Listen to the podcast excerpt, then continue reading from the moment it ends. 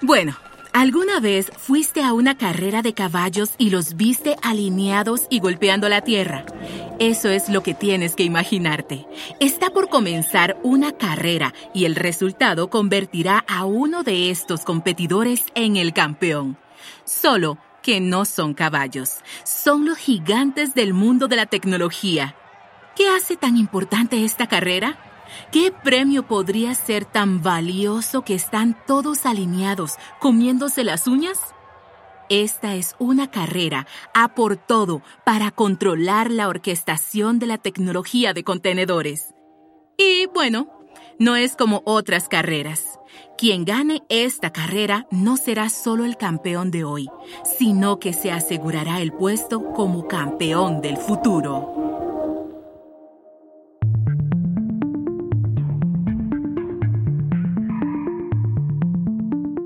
Esto es Command Line Heroes en español, un podcast original de Red Hat, episodio 5, el derby de los contenedores. La última vez vimos el surgimiento de DevOps y cómo un nuevo conjunto de herramientas está ligado a nuevos puntos de vista sobre la función de los desarrolladores. En este episodio seguiremos el surgimiento de los contenedores y cómo amplían aún más la función de los desarrolladores al permitir nuevos tipos de trabajo sin restricciones. Y veremos cómo la estandarización de los contenedores trazó la pista de esa carrera hacia la orquestación de contenedores. Esta es una carrera importante y global que atrae a algunos de los participantes más rápidos y fuertes de la industria. ¿Están listos para salir corriendo hasta la meta? ¿Listos? Y salen. Ahora, a medida que los caballos salen de la puerta, quizás deberíamos aclarar por qué esta carrera es tan importante. A container is really un contenedor en realidad es un proceso. Liz Rice es una evangelista de la tecnología de Aqua Security. Está describiendo lo que hace que los contenedores sean tan útiles. El hecho de que coloquen todo en un ordenado paquete transportable. Es igual que cualquier otro proceso, excepto que tiene una visión muy restringida del mundo. Por ejemplo, comienzas un contenedor. El proceso recibe su propio directorio raíz y cree que está viendo el directorio raíz completo de toda la computadora, pero en realidad solo está viendo un pequeño subconjunto del sistema de archivos. Al empaquetar un ejecutable con todas sus dependencias, los contenedores pueden ejecutarse en cualquier computadora portátil o en cualquier máquina virtual en la nube. Viene con sus propios ejecutables, sus propias bibliotecas y dependencias está todo contenido en un contenedor. Entonces, y aquí sucede la magia, un contenedor va a funcionar exactamente igual en todos los entornos. Esto significa que los desarrolladores pueden compartir aplicaciones sin preocuparse por el viejo problema de funciona en mi equipo. Aquí hay una analogía que podría ser útil. ¿Conoces esos servicios que llevan en una sola caja todo lo que necesitas para preparar una comida? Todo bien dividido y en porciones, con la receta y todo. Bueno, imagínate si uno de esos servicios te llevara no solo los ingredientes cortados, sino también una cocina y todos los cubiertos. Todo lo que necesitas en una pequeña caja en la puerta de tu casa. Eso es un contenedor. Las máquinas virtuales también te dan una oferta preempaquetada, pero es ahí donde tenemos que dejar la analogía de la caja de alimentos y pasar a algo más específico. Muchas personas tienen la impresión de que los contenedores son una especie de virtualización liviana, máquinas virtuales livianas, y realmente no lo son. Son muy diferentes a las máquinas virtuales. Una máquina virtual tiene todo un sistema operativo para ella sola, mientras que un contenedor comparte el sistema operativo. Es decir, todos los contenedores en una máquina comparten el mismo sistema operativo. En definitiva, los contenedores y las máquinas virtuales van a funcionar de forma conjunta. Los contenedores no reemplazan a las máquinas virtuales. La virtualización continuará aumentando la eficiencia en un sistema de datos y sigue siendo crucial para la consolidación del servidor. Pero el surgimiento de los contenedores abre una nueva puerta que antes estaba cerrada. Piénsalo de este modo. Si solo usáramos máquinas virtuales para ejecutar todos los servidores emulados, el costo sería enorme. Una máquina virtual puede tener un tamaño en gigabytes, mientras que un contenedor podría ser de 20 megabytes. Una máquina virtual podría tardar varios minutos en arrancar. Ese no es un buen ritmo si intento implementar aplicaciones basadas en la web. Hacía mucho que se necesitaba una alternativa más rápida y liviana a la virtualización completa de máquinas. Veamos un poco de historia. Hubo una transición hacia un tipo de protocontenedor en 1979. Los desarrolladores que trabajaban en Unix B7 diseñaron la llamada al sistema raíz, que posibilitó entornos que contenían solo ciertos programas. Ese avance marcó el rumbo hacia los contenedores que tenemos hoy. Otro paso importante fue el de los contenedores Linux en 2008. Ahora teníamos una virtualización a nivel del sistema operativo, por fin podíamos ejecutar varios contenedores utilizando un único kernel de Linux, y eso eliminó la necesidad de máquinas virtuales completas. Esto significa que los costos de infraestructura comienzan a bajar. No todos vieron el potencial de los contenedores de inmediato.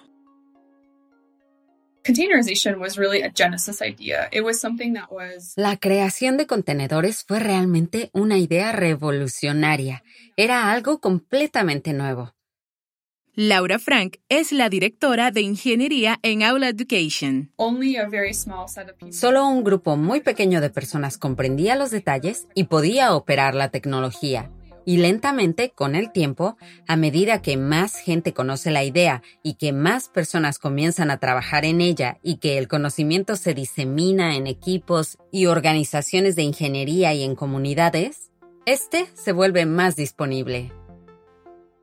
Laura piensa que debido a esa similitud con las máquinas virtuales que describimos antes, el potencial de los contenedores se perdió un poco.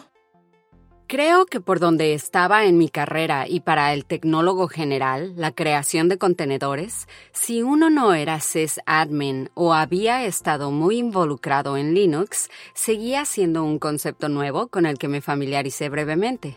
Lo entendí como, ah, esto es como el patrón para el que usaría una máquina virtual. Puedo hacer un entorno desechable totalmente aislado y luego limpiar todo. Sin embargo, los contenedores harían mucho más que mantener las cosas limpias. Iban a revolucionar una industria. Y con el aumento de las comunidades y los proyectos de código abierto, pronto se hizo posible la estandarización de contenedores. La interfaz se volvió muy simple. Scott McCarthy trabaja en Red Hat como gerente principal de productos de contenedores.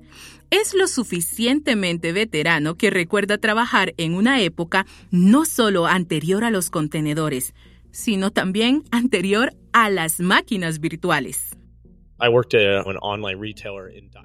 Trabajé en una minorista en línea en el .com 1.0 y teníamos miles de máquinas físicas e implementábamos la misma pila de software una y otra vez en muchos servidores diferentes y probábamos todo tipo de metodologías.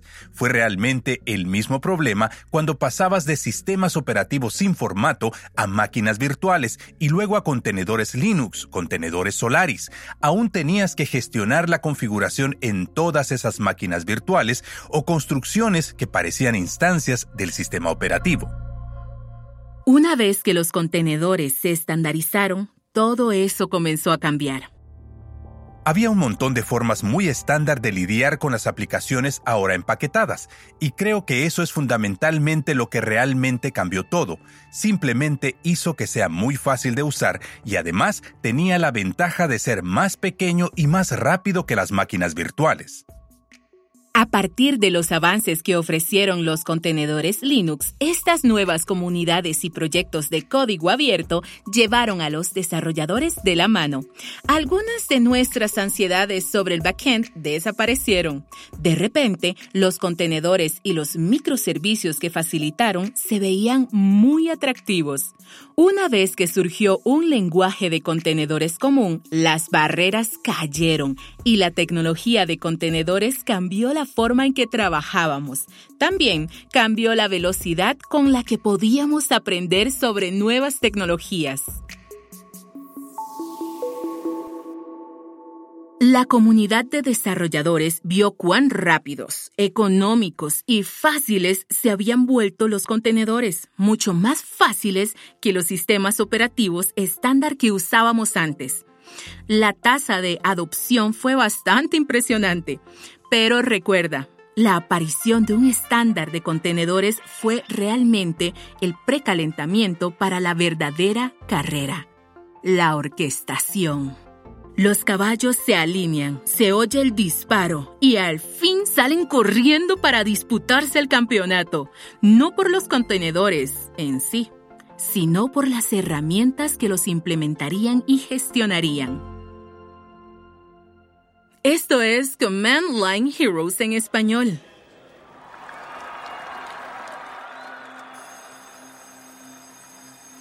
En la carrera por convertirse en el motor estándar de orquestación de contenedores, ¿quién ofrecería una plataforma que gestione todos esos contenedores? Al principio, había dos concursantes que se disputaban el podio. Mesos, impulsado por Apache, y Swarm, impulsado por Docker. Pero, ¿qué es esto? Un recién llegado irrumpe a la pista, era Google.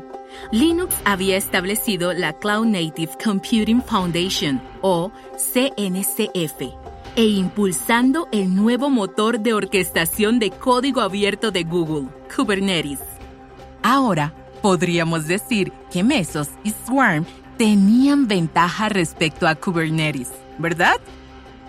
Estaban respaldados por Apache y Docker, que ya llevaban un tiempo en esta carrera.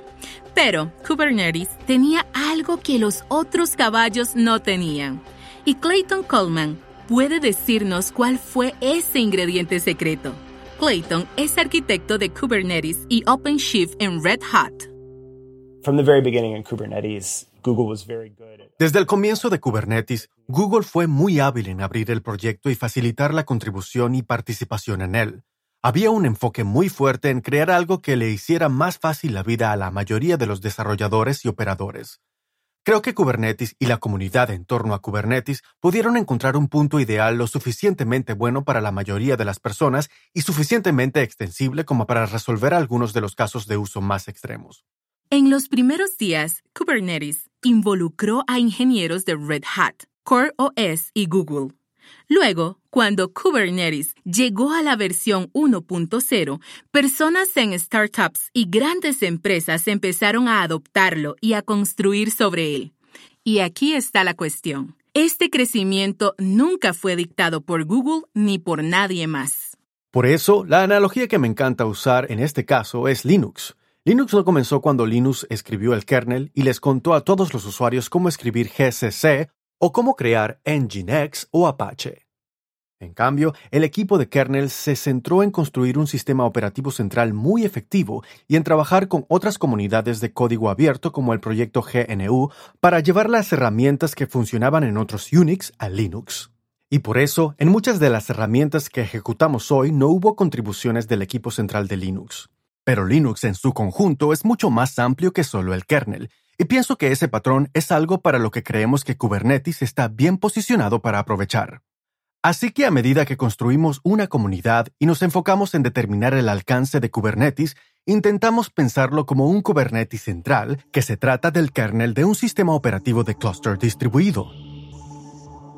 Kubernetes demostró ser increíblemente bueno en crear una comunidad en un mundo de código abierto, al igual que vimos en el episodio 2 con el ascenso de Linux. El ganador de las carreras de hoy con frecuencia es aquel que sabe cómo convocar a la comunidad.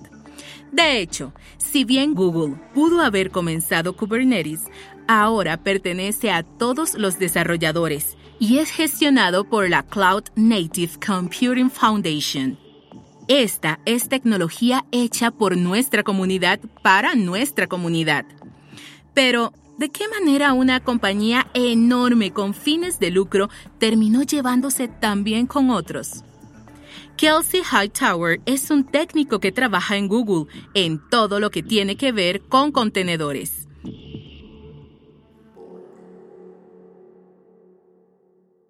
Cuando uno piensa en la posición de Google, tienen mucha experiencia en hacer sistemas distributivos y ejecutar cosas en muchos, muchos servidores alrededor del mundo. Así que da la impresión de que tenían una muy buena posición para hacer Kubernetes y ganar y hacerlo muy bien. Entonces, cuando piensas en la relación entre Kubernetes y el código abierto, ¿cómo ves esa relación? Creo que cuando se trata de herramientas de infraestructura e incluso lenguajes de programación, no hay opción. No puede haber una herramienta exclusiva, incluso si es excelente.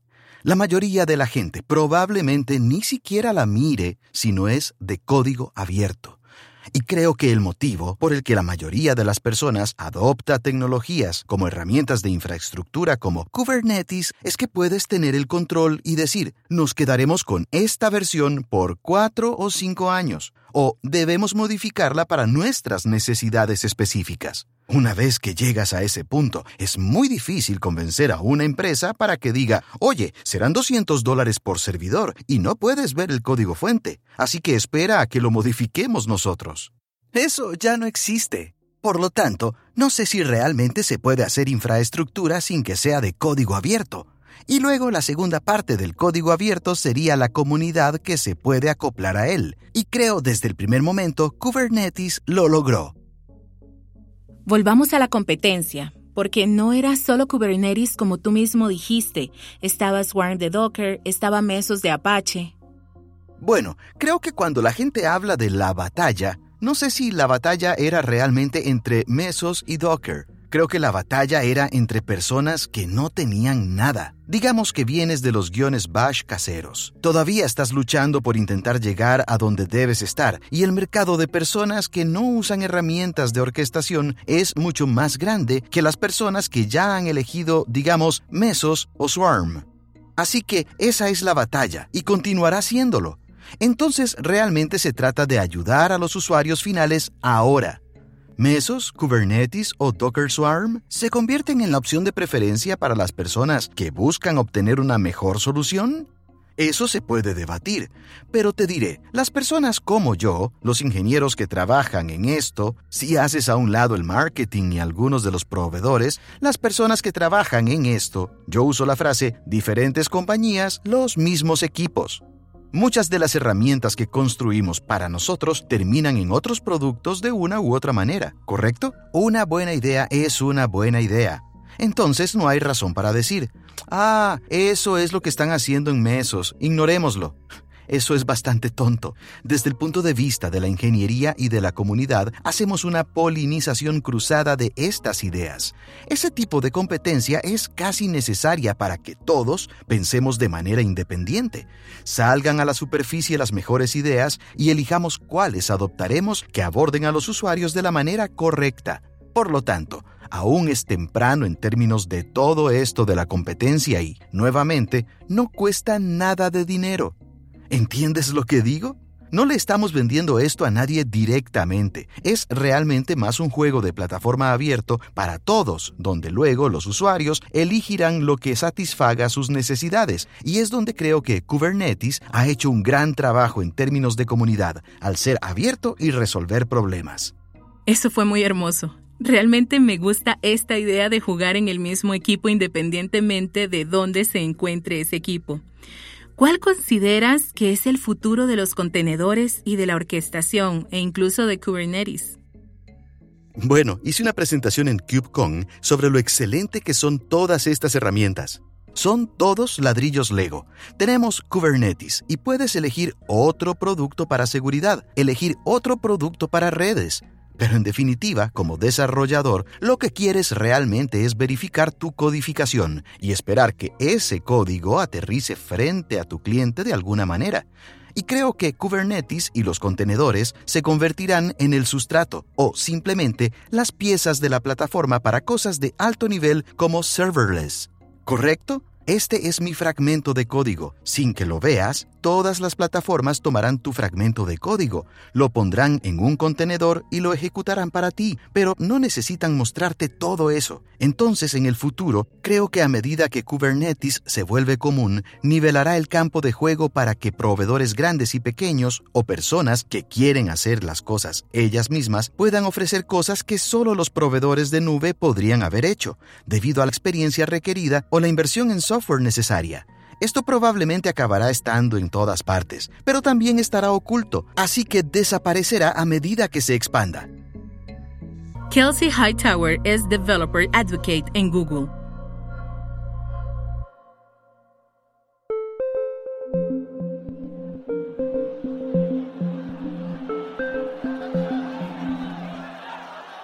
En el otoño de 2017, Docker anunció que darán soporte a Kubernetes. No habían renunciado a Swarm, pero habían decidido hacer las paces con el evidente ganador de la carrera de orquestación. No estaban solos. Microsoft Azure y AWS anunciaron ambos soporte nativo para Kubernetes. Mientras tanto, las distribuciones de Kubernetes como OpenShift siguen evolucionando. Lo que estamos obteniendo es un Kubernetes central que puede ampliar y apoyar nuevos casos de uso, como microservicios o proyectos de integración continua. Clayton Coleman. Ese ecosistema funcionará mejor con un modelo que se asemeje a Linux y creo que estamos bien encaminados hacia ese resultado. Así que este, como todos los buenos proyectos de código abierto, tiene éxito cuando todos pueden participar para construir algo mejor que lo que cada uno podría construir individualmente. Todo esto está sucediendo rápido. Es una carrera, después de todo, y eso es algo que hemos aprendido a esperar del código abierto. La primera vuelta casi termina antes de que hayamos podido siquiera echarle un vistazo a la definición de contenedores. Scott McCarthy, de Red Hat. Bueno, si pensamos cómo eran las cosas hace dos años, sabes, el formato de imagen del contenedor era un gran campo de batalla y diría que si retrocedemos seis meses, la orquestación era un enorme campo de batalla. Y luego si ves KubeCon 2017 y las semanas anteriores, prácticamente todos los proveedores principales habían anunciado soporte para Kubernetes, así que es bastante obvio que Kubernetes había ganado en ese momento. Un capítulo en la historia de los contenedores está llegando a su fin, casi tan rápido como comenzó. Así que Kubernetes se ha convertido en el estándar, y lo bueno es que ahora las definiciones de aplicaciones se han estandarizado. Por lo tanto, cualquiera puede usar objetos de Kubernetes en archivos YAML y definir aplicaciones. Es lo que queríamos, literalmente he deseado esto por 20 años en el manejo de sistemas a gran escala. El éxito de Kubernetes parece bastante concreto, pero incluso después de que termine la gran carrera, todavía nos quedan algunas preguntas importantes. ¿Los contenedores se convertirán en la opción predeterminada en los próximos años? ¿Van a fomentar más desarrollo nativo en la nube? ¿Y cuáles son todas las herramientas y los servicios que inspirarán estos cambios? Esto es lo que sabemos. A través de la CNCF, la comunidad continuará mejorando Kubernetes y, según la misión de la Fundación Linux, también desarrollaremos un conjunto totalmente nuevo de tecnologías de contenedores. Los contenedores ya están produciendo nuevos niveles enormes de infraestructura y demandando tipos de servicios completamente nuevos. Solo para darte una idea de cuán integrales se han vuelto y con qué rapidez, Netflix solo está lanzando más de un millón de contenedores cada semana. No es exagerado decir que los contenedores son los componentes fundamentales del futuro. En toda esta temporada hemos estado realizando un seguimiento de la evolución del movimiento del código abierto.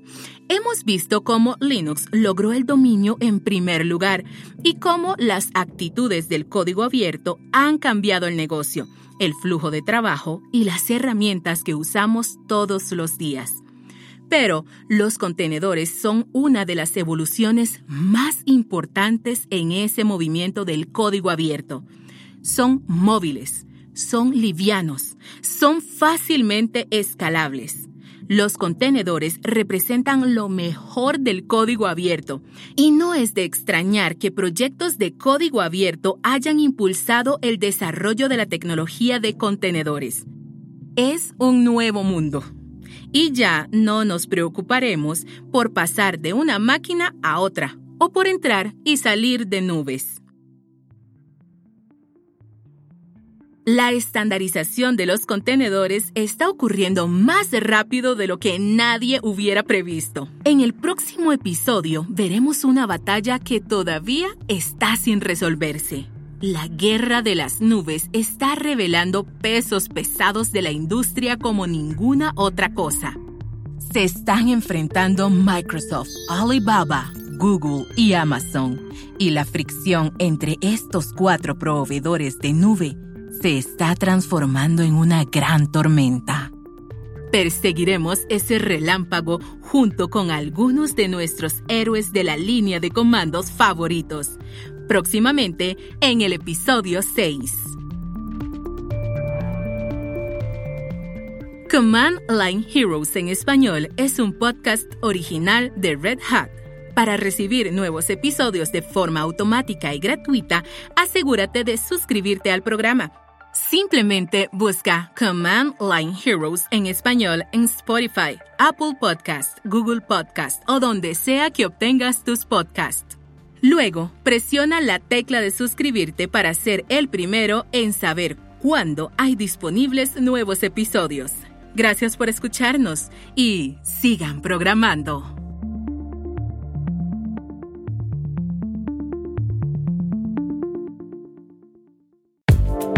Hi, I'm Jeff Ligon. I'm the Director of Engineering for Edge and Automotive at Red Hat. Even 10 years ago, the chaos of running hundreds and thousands of containers in a cluster, it didn't feel like you could go from that to running just dozens in a car. But these days, it's coming. In fact, containers are a big part of the future vision of software defined vehicles. And look, if we can get the container revolution to work in cars, then everything a cloud native developer can do today can apply to cars. This huge ecosystem of engineers can start to write applications for automotive. We can completely change the industry. This is why Red Hat's open source approach to edge computing is so important. The way we collaborate, the way we build together, it's already making some pretty incredible things possible. Learn more about them at redhat.com/edge.